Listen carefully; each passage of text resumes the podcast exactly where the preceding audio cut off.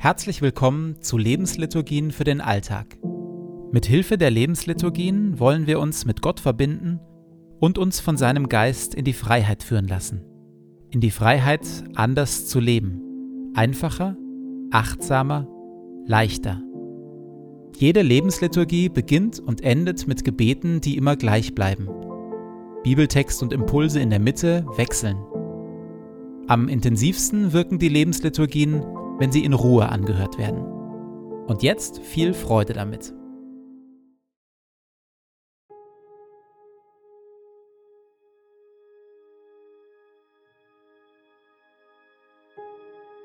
Zu Beginn meines Betens lege ich zur Seite, was mich beschäftigt, und lasse es ruhig werden in mir.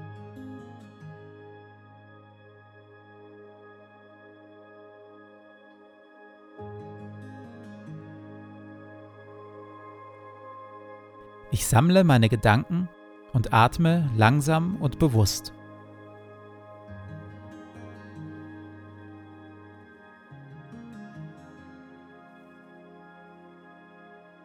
Herr, du bist hier, jetzt. Du schaust mich liebevoll an.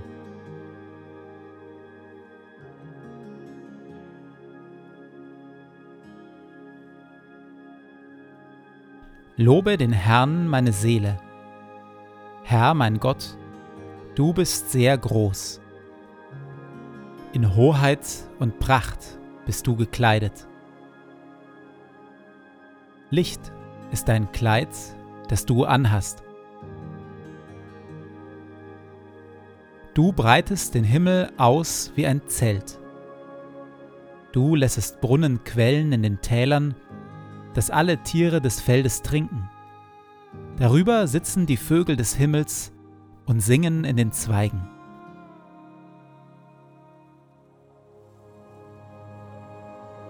Du tränkst die Berge von oben her und machst das Land voll Früchte, die du schaffest.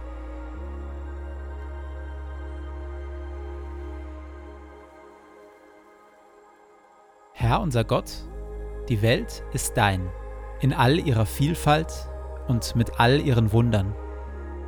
Lob sei dir und Dank dafür. Auch ich bin dein.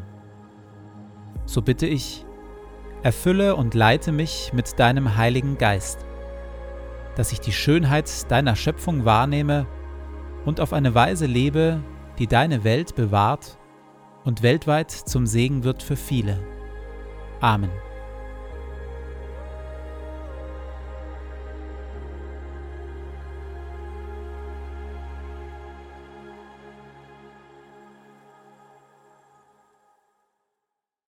Vor gut fünf Jahren hat Papst Franziskus seine Enzyklika Laudato Si veröffentlicht.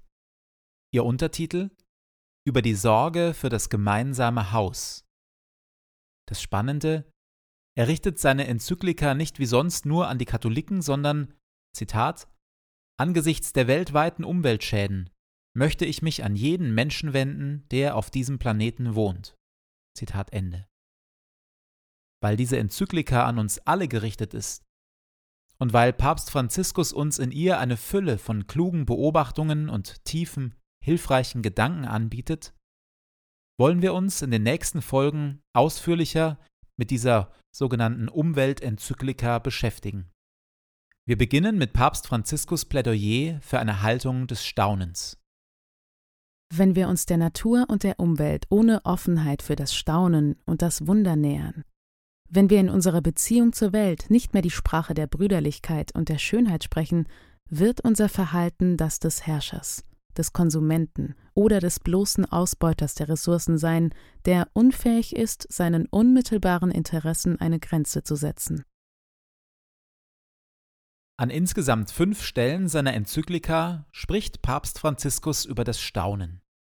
Das Staunen zieht sich wie ein roter Faden durch die gesamte Enzyklika. Und tatsächlich ist das Staunen etwas ganz und gar Einzigartiges.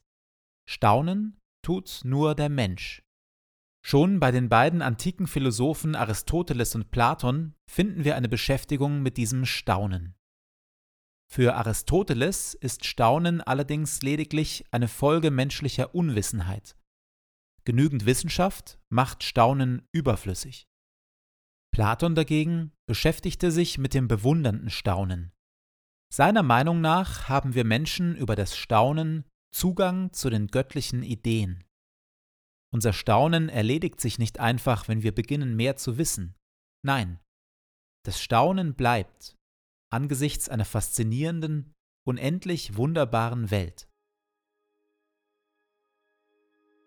Wann habe ich das letzte Mal gestaunt? In der etwa einminütigen Stille gehe ich in Gedanken durch meine letzten Tage und Wochen.